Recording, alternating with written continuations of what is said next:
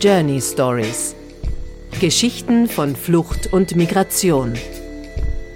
Im Zusammenhang mit Klimakrise, Politik und uns allen. Der Podcast für Visionen einer besseren Zukunft. Herzlich willkommen. Für diese Episode sind wir mal bei einem unserer Hörer zu Gast, statt umgekehrt. Er heißt René Flicker und ist Journey Stories fast vom Start weg verbunden. René arbeitet als Chemielabortechniker in einem österreichischen Forschungsunternehmen, daneben als Notfallsanitäter beim Roten Kreuz und dort wiederum als Peer für die Betreuung von Kolleginnen nach belastenden Einsätzen. Und schon 2015, damit sind wir uns schon ziemlich nah, hat René bei der Betreuung geflüchteter Menschen in einem Notquartier in Tulln geholfen. Und zuletzt, damit sind wir uns ganz nah, war er kurze Zeit als freiwilliger Helfer auf Samos, also genau dort, wo auch unser Teammitglied Nico als Rechtsberater für Geflüchtete gearbeitet hat. Das, dachten wir uns, ist doch eine richtig gute Ausgangslage für ein gemeinsames Gespräch über die Themen, die uns miteinander bewegen und euch Zuhörerinnen vielleicht auch inspirieren.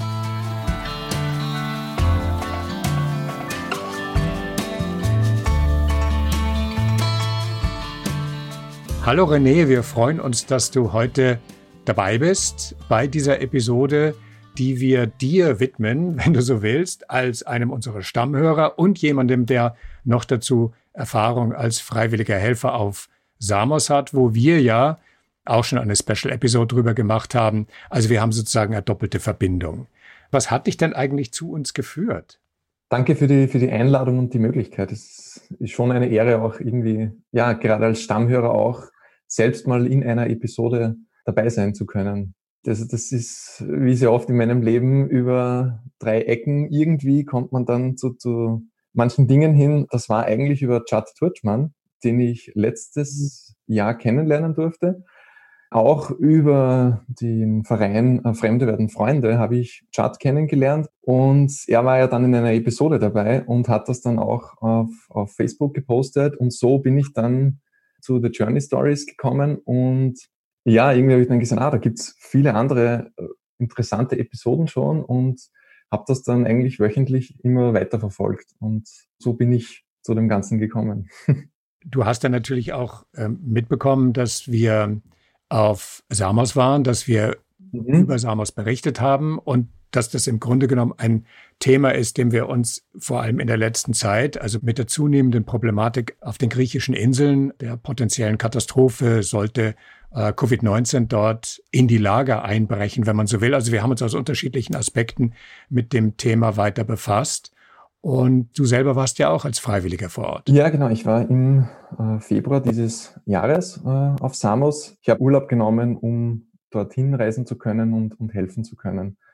Und die Idee dazu ist eigentlich auch letzten, letztes Jahr entstanden, 2019, auch über Social Media Kanäle, weil ich ja seit 2015 eigentlich mich mit diesem Thema beschäftige, auch bei Vereinen in Österreich äh, schon tätig war und 2015 eigentlich zu Beginn über das Rote Kreuz, wo ich seit vielen Jahren als Freiwilliger tätig bin.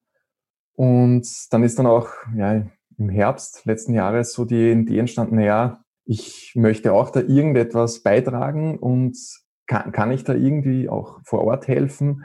Über die Social-Media-Kanäle habe ich dann auch erfahren, dass es auch nur eine Woche oder zwei Wochen möglich ist, dort zu helfen. Dann habe ich selber auch recherchiert und so bin ich dann ja eigentlich auch durch eure Sendung, wie dann die, die Sendungen über Samos gekommen sind und wo ich dann auch von einigen neuen NGOs erfahren habe. Und da habe ich dann zum Beispiel auch das Project Ammonia angeschrieben. Und die haben mich dann eigentlich äh, so, so weiter vermittelt an Refugees for Refugees. Und da gab es dann auch wieder den Zufall, dass sie gerade für Jänner und Februar viele freiwillige Helfer gesucht haben. Und so bin ich dann zu dieser Organisation gekommen und dass ich dort im Februar helfen konnte. Ich kenne ja Refugees for Refugees als Organisation vor Ort, aber vielleicht kannst du uns genau erklären, wer die sind, was sie genau machen, für was sie vielleicht genau zuständig sind. Äh, ja, also der Verein wurde äh, 2017 gegründet, also die, die NGO.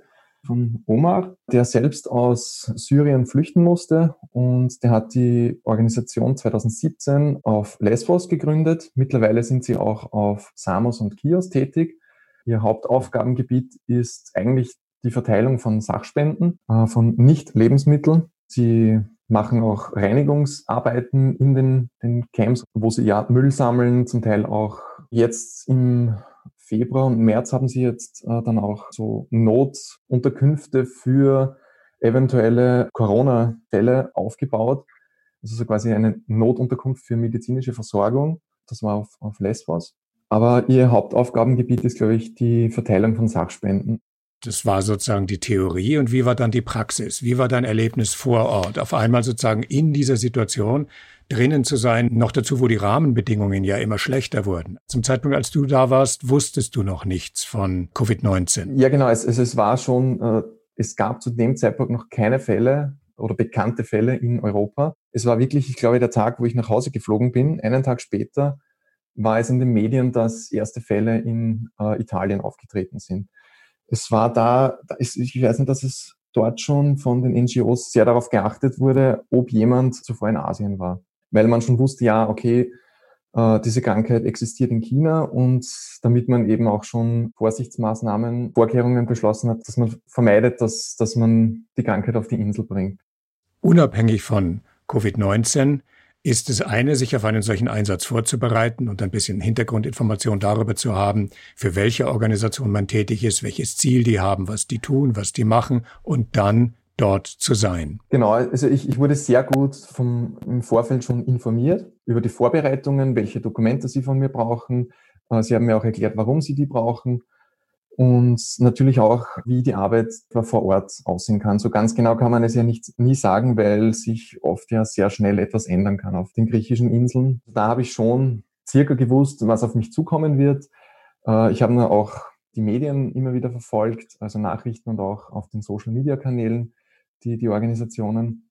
Und man macht sich schon ja ein, ein Bild, eine Vorstellung, was da auf einem zukommen könnte äh, und ich habe mir vorher auch schon gedacht, na ja, will ich das jetzt wirklich machen? Oder sicher hat man auch Ängste oder, oder irgendwie äh, Gedanken, na ja, ob, ob man nicht vielleicht äh, sich da übernimmt oder ob man das wirklich auch dann selbst bewältigen kann. Aber für mich war dann schon klar, ja, ich, ich will das machen und ich habe mich darauf eingestellt, aber es ist dann schon, wenn man vor Ort ist, eine andere Situation und ein anderes Empfinden, weil man das, das Ganze rundherum auch wirklich mitbekommt und man mittendrin ist vor Ort. Es, es ist einfach anders, als wenn man es äh, in den Nachrichten sieht oder über, ja, am Computerbildschirm sieht. Wenn man wirklich mit Leuten spricht, mit geflüchteten Menschen selbst äh, in Kontakt tritt, mit, mit ihnen spricht und die Erzählungen äh, von, von ihnen mitbekommt oder einfach die, die Lebenssituation vor Ort und bei der Arbeit selbst die Eindrücke sammelt.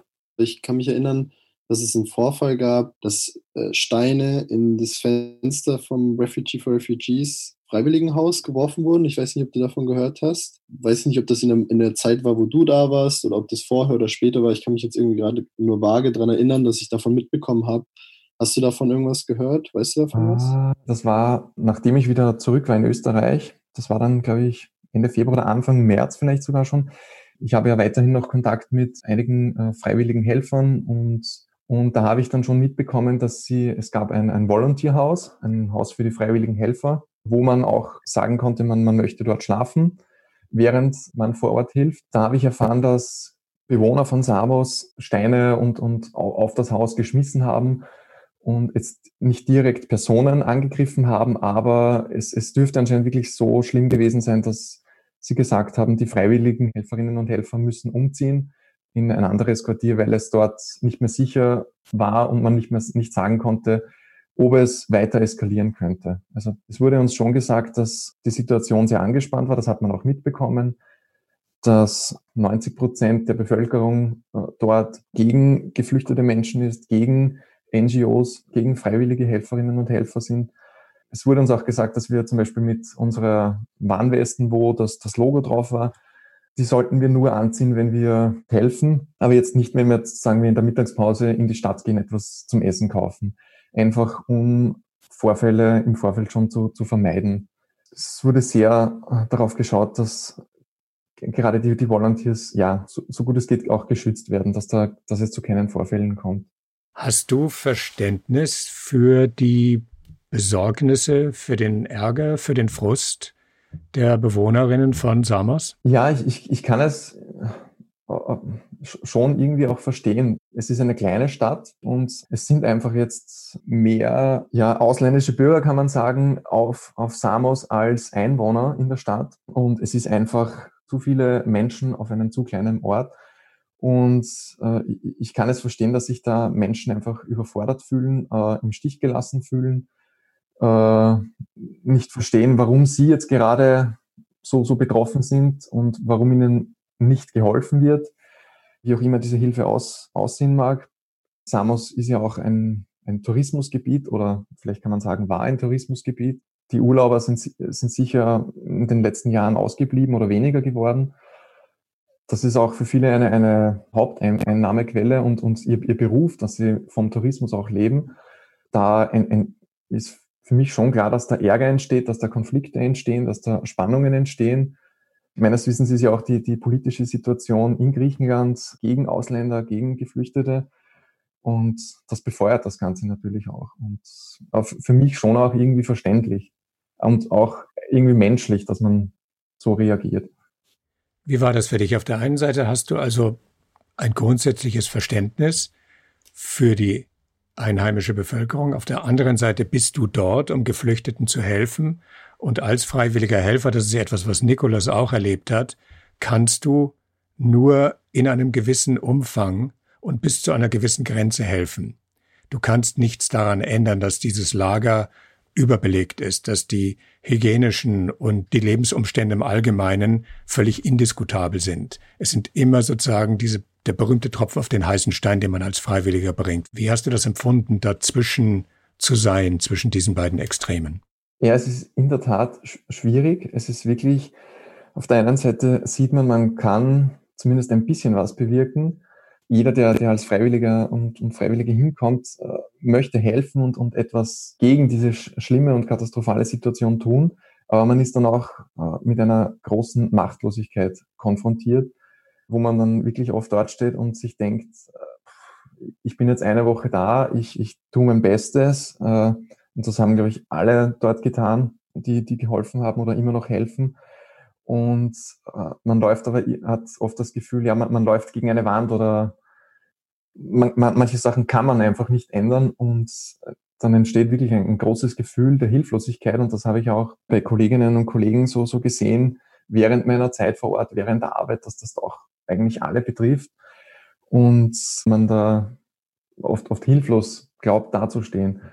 Und auf der anderen Seite ist es aber dann auch wieder schön, wenn wir, wie wir die Sachspenden verteilt haben und gesehen haben, wie sich dann die, die Leute freuen, äh, dass, dass sie Kleidung bekommen, dass sie eine Tafel Schokolade bekommen. Das ist ganz stark bei mir hängen geblieben, wie sie sich freuen, auf einmal ja wieder, wieder Wertschätzung empfangen zu dürfen, beim Aussuchen der Kleidungsstücke selbst bestimmen zu können, welches Kleidungsstück sie sich nehmen, wieder menschlich behandelt zu werden. Das, das war wieder ein sehr großer positiver Aspekt und ein, ein, auch ein sehr schönes Gefühl, wo man sieht, man, man konnte jetzt ein, ein bisschen was zu einer vielleicht besseren Welt oder, oder irgendeinen Funken Hoffnung äh, weitergeben. Und das, das war wiederum sehr, sehr schön. Aber ja, es ist, es ist wirklich äh, sehr polarisierend oder, oder so, so, so entgegenstehend. Dass dieses, einerseits dieses Überwältigende, wo man eigentlich als Einzelperson oder auch als, als Helfer nichts machen kann gegen diese Situation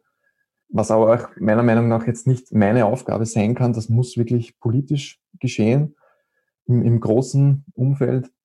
Und auf der anderen Seite aber auch schön, wenn man sieht, dass man auch mit einem, einer kleinen Hilfe doch auch vielleicht jemanden einen schönen Tag bereiten kann und vielleicht dieser Person für 10, 20 Minuten die aktuelle Situation vergessen lassen kann. Du hast ja erwähnt, dass äh, Refugees for Refugees auch im un unoffiziellen Camp, also de, im Camp in den Wäldern drumherum, also im Dschungel, äh, auch aktiv ist. Warst du in der, in der Woche, in der du dort warst, hab, hast du da auch im Camp ausgeholfen, im Camp gearbeitet? Äh, ich, ich persönlich war nicht im Camp. Also zu der Zeit, wo, wo ich dort war, war es auch so, dass ich glaube, es waren die anderen Leute auch nicht gerade im Camp tätig. Da haben wir uns wirklich auf die Verteilung von Sachspenden fokussiert und ich wollte jetzt auch nicht persönlich hingehen, einfach so aus, aus Neugier, das wollte ich nicht. Also ich war wirklich nur in, in diesem Free Shop tätig, wo wir die Sachspenden verteilt haben, wo sich die, die Frauen äh, die Kleidung und so selbst aussuchen konnten. Und ich war auch bei der Organisation des Sachspendenlagers tätig. Wie war denn die unmittelbare Begegnung mit den Frauen, die dann gekommen sind und Sachen abholen konnten?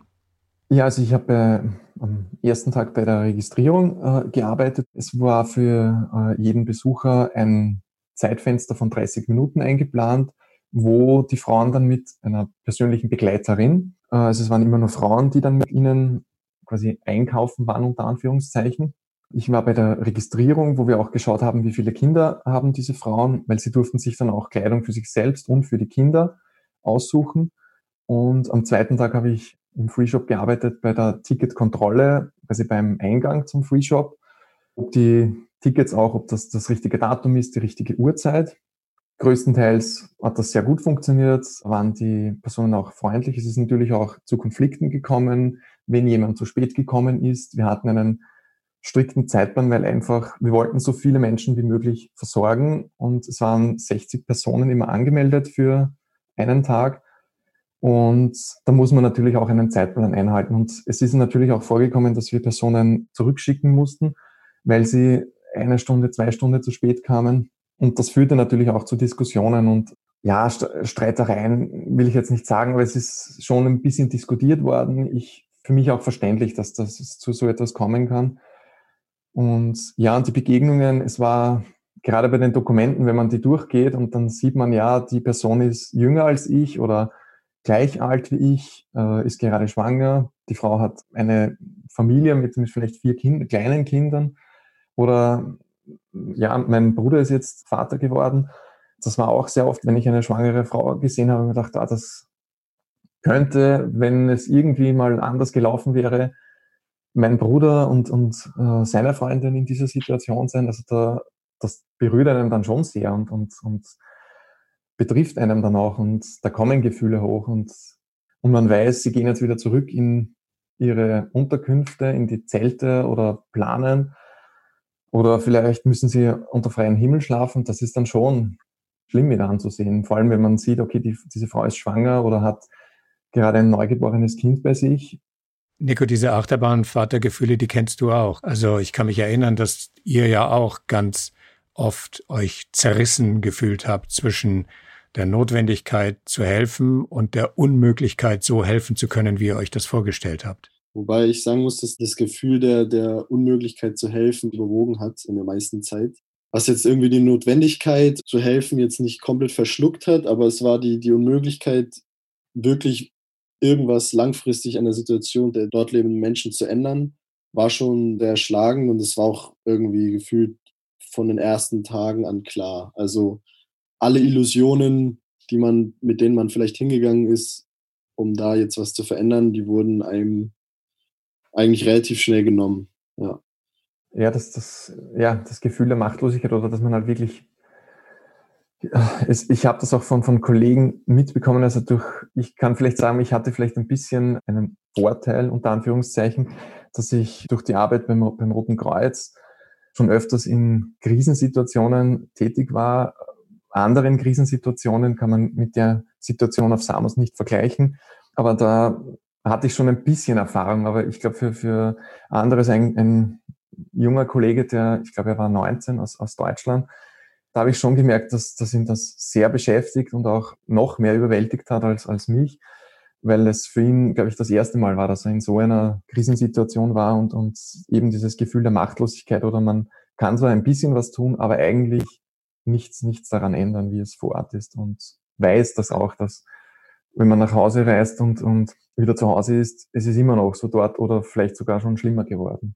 Also ich kann mich selbst daran erinnern, dass in meiner ersten Nacht auf Samos, Nico, nachdem wir uns getroffen haben und du mich so ein bisschen durch die Stadt geführt hast, dass in der ersten Nacht ein heftiges Gewitter ausgebrochen ist und ich damit konfrontiert wurde, dass ich in meinem Hotel sicher und geschützt war, wissend, dass die Leute oben im Camp und noch dazu im inoffiziellen Teil des Camps, also im Dschungel, diesem wirklich sehr heftigen Gewitter komplett ungeschützt ausgesetzt waren. Da ist mir auf einmal klar geworden, was es bedeutet, in der Situation zu sein, und zwar dauerhaft in der Situation zu sein, auf viele Monate und für manche auf unabsehbare Zeit und vor allem unter den gegenwärtigen Umständen.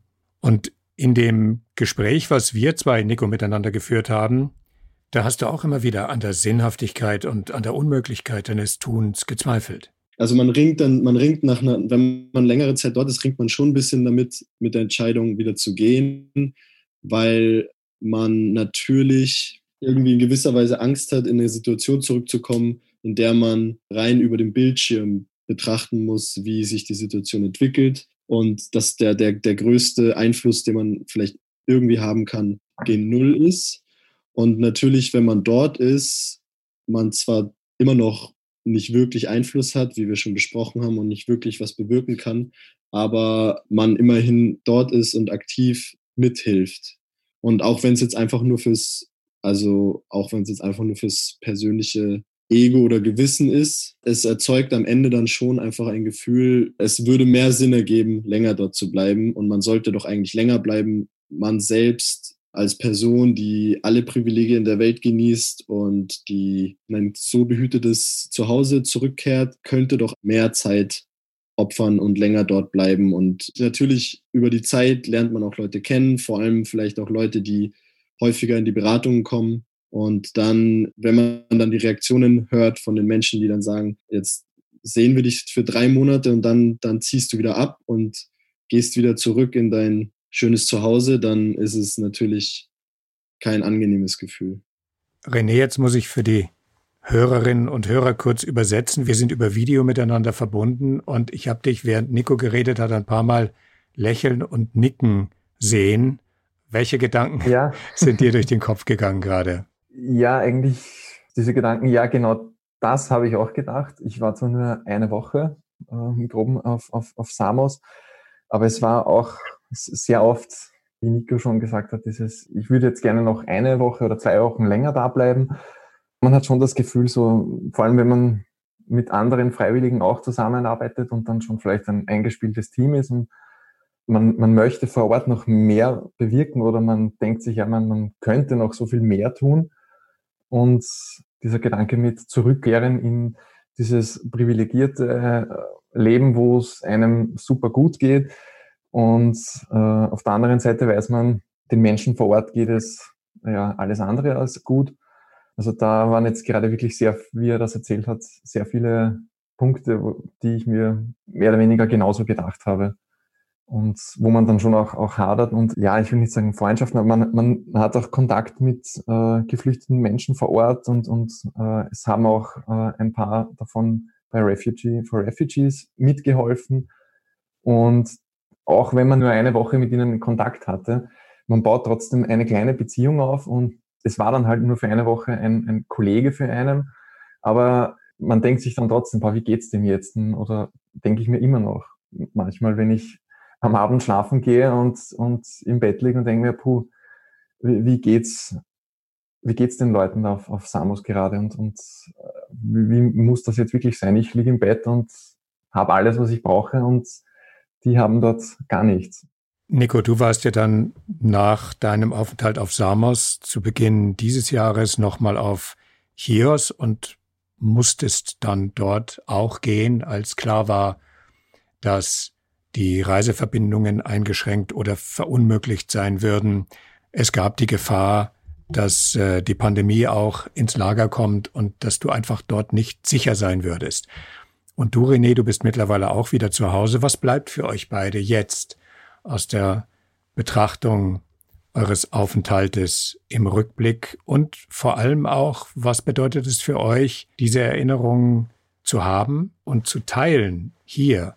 Also im, im, im Rückblick würde ich sagen, ist es so, dass ich für mich, aber das war mir im Vorhinein eigentlich auch schon klar, dass ich auf jeden Fall auf dem Gebiet weiter arbeiten will, weiter aktiv bleiben will ähm, gleichzeitig ist, dass ich es ja jetzt aus der Ferne für die Organisation, für die ich auf HIOS gearbeitet habe, auch weiterhin noch bin. Also Rechtsberatung für Geflüchtete. ja, muss jetzt, muss jetzt nicht für immer Rechtsberatung bleiben, aber auf jeden Fall äh, in dem Gebiet. Ähm, und im Rückblick aber auch gleichzeitig, dass jetzt all die Zeit, die ich dort verbracht habe, jetzt, wie wir schon zum, so 3000 Mal gesagt haben, natürlich jetzt nichts geändert hat. Und dass man auch nicht wirklich sieht, auch jetzt mit der neuen Corona-Krise, wo jetzt Leute, die sowieso schon die benachteiligste Personengruppe in Europa vielleicht gerade sind, durch die Corona-Krise noch mehr benachteiligt werden und noch mehr im Stich gelassen werden, obwohl das genau der Moment wäre, wo man vielleicht sich gerade um Risikogruppen kümmern sollte, was ja überall geschieht, außer an den Außengrenzen, an den EU-Außengrenzen. Das heißt, der aktuelle Rückblick für mich zeigt, dass wenn man denkt, schlimmer kann es nicht werden, leider kann es noch schlimmer werden. Und äh, es kann natürlich noch schlimmer werden, wenn der, wenn der Virus dann tatsächlich im Camp ausbricht. Und scheinbar, scheinbar scheint der Politik des Wegschauens Europas irgendwie keine Grenzen gesetzt. Das ist so der Rückblick. Nach vorne ist eigentlich hauptsächlich, dass ich weiter auf dem Gebiet, in dem Gebiet aktiv bleiben will und äh, mal sehen, wohin das dann alles führt. Rückblickend kann ich sagen, ich bin froh, diese Entscheidung getroffen zu haben. Würde es wieder machen. Ich würde auch sagen, ja, dass ich, wenn die Möglichkeit wieder besteht, nach der Pandemiezeit kann man sagen, würde ich sicher gerne wieder mal hinfahren, wenn immer noch Hilfe vor Ort benötigt wird. Wovon ich ausgehe, würde ich gerne wieder helfen. Und was kann ich zu Hause noch in, in Österreich bewirken, um vielleicht dort von der Ferne zu helfen? Und da war, ich bin ja auch bei, bei zwei äh, Vereinen tätig, die sich mit äh, Migration und, und Flucht beschäftigen. Und da war es schon für mich klar, dass das gut ist, was ich mache und äh, dass ich da auch weiterhin tätig sein werde und da vielleicht noch offener mit diesem Thema umgehe, vielleicht mehr Leute noch informiere darüber. Deswegen wollte ich auch über Fremde werden Freunde da diese Veranstaltung machen, wo ich von meiner Zeit auf Samos erzähle wo ich jetzt schon sehr viele positive Rückmeldungen bekommen habe, auch von Leuten, die dann gesagt haben, ja, ich, ich war auch damals 2015 tätig und irgendwie hat mich das jetzt so bewegt, dass ich äh, jetzt auch wieder mehr in diesem Bereich tätig sein möchte, was dann für mich wieder schön war zu hören, wo ich mir denke, ja, dann habe ich schon ein bisschen was bewirken können und Bewusstsein schaffen können. Ich, ich glaube, man kann das auch sehr viel Bewusstsein schaffen bei Freunden, Familie, Bekannten, Arbeitskollegen, einfach weil da auch dann dieser persönliche Bezug auf einmal da ist. Wenn mir das jemand erzählt, der, den ich kenne persönlich und vor Ort ist, vor Ort war, das ist einfach was anderes, als wenn ich es wirklich nur in den Medien erfahre. Und in den Medien erfährt man ja jetzt, sag ich mal, aufgrund der aktuellen Situation vergleichsweise sehr, sehr, sehr wenig. Meistens nur dann, wenn irgendetwas ganz Katastrophales passiert. Zum Schluss, die Hörerinnen und Hörer von Journey Stories sind deswegen unsere Hörerinnen und Hörer, weil sie sich für das Thema Flucht und Migration interessieren. Sonst würden sie uns ihre Aufmerksamkeit nicht schenken. Manche von ihnen könnten vielleicht auch getrieben sein von der Vorstellung, mehr tun zu wollen, als nur zuzuhören. Aus eurer unmittelbaren Erfahrung, welche Botschaft hättet ihr für Leute, die mit dem Gedanken spielen, sich selber auch einbringen zu wollen, egal ob auf Samos, in Griechenland oder anderswo? Auf, auf, auf jeden Fall machen. Klar ist, dass, dass äh, humanitäre Arbeit es immer nur da gibt, dass es immer nur in Gebieten, wo staatliche Strukturen fehlen, gibt es humanitäre Arbeit, weil dadurch Lücken des Staates gefüllt werden. Und natürlich kann man dann äh, sagen, humanitäre Arbeit sollte es grundsätzlich eigentlich gar nicht geben, wenn der Staat alle Pflichten erfüllt. Aber gleichzeitig leben wir einfach jetzt nur mal in einer Welt, wo es, man muss realistisch sein und es ist nun mal so. Und äh, die humanitäre Krise auf den griechischen Inseln wird sich nicht äh, verbessern in nächster Zeit. Deswegen würde ich schon den, den, den, den Rat weitergeben, wenn jemand mehr bewirken will, dann schreibt die Organisationen an, die vor Ort sind und engagiert euch. Man muss ja nicht jetzt unbedingt gleich sagen, ja, ich fliege ins Ausland und, und leiste irgendwo Katastrophenhilfe. Es, es reichen auch, auch oft schon kleine Dinge, äh, um, um viel beitragen zu können. Was ich eigentlich schon in den letzten Jahren so mitbekommen habe, es gibt, glaube ich, in ganz Österreich kleine bis größere Vereine, die sich seit 2015 gebildet haben zum Thema Migration, Flucht und einfach mal selber nachschauen, wo man lebt, welche Vereine gibt es, wo kann ich vielleicht eine Unterstützung sein, vielleicht auch selber, je nachdem, was man vielleicht, äh, welchen Beruf man hat oder Interessen man hat. Und wenn es vielleicht ist, dass man mit Kindern vielleicht äh, oder, oder Schülerinnen und Schülern bei der Hausaufgabe hilft irgendwo oder beim Deutschlernen hilft oder einfach eine Wanderung für alle eigentlich äh, veranstaltet. Also da, da gibt es die verschiedensten Möglichkeiten und wirklich machen, tun und machen und, und sich, sich engagieren und auch trauen.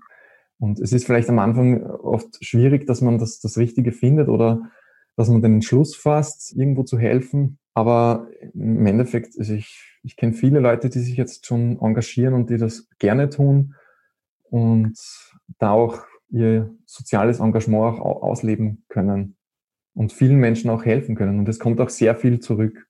Dem kann ich wieder nur zustimmen, weil, wie du schon richtig sagst, man muss jetzt nicht über die halbe Welt fliegen, um in einem Krisengebiet helfen zu können. Wir haben die in Europa selbst und geflüchtete Menschen in individuellen Krisensituationen gibt es überall in Europa. Also man muss nicht mal das Land verlassen, um sich engagieren zu können, jetzt speziell auf dem Gebiet. Deswegen ist es ganz richtig, was du sagst. Also wer sich angesprochen fühlt, etwas zu tun, dem entgegnet ihr, gute Idee, dann tu was. Dann danke ich dir, Nico, und vor allem dir, René. Herzlichen Dank dafür, dass du heute unser Gast warst, während wir dann weiterhin wiederum dein Gast sind. Und so stärken wir die Beziehung zueinander. Danke euch beiden herzlich. Ja, ich sage auch danke für die Möglichkeit und ich werde euch weiterhin treu sein und eure Sendungen verfolgen. Tschüss. Ciao.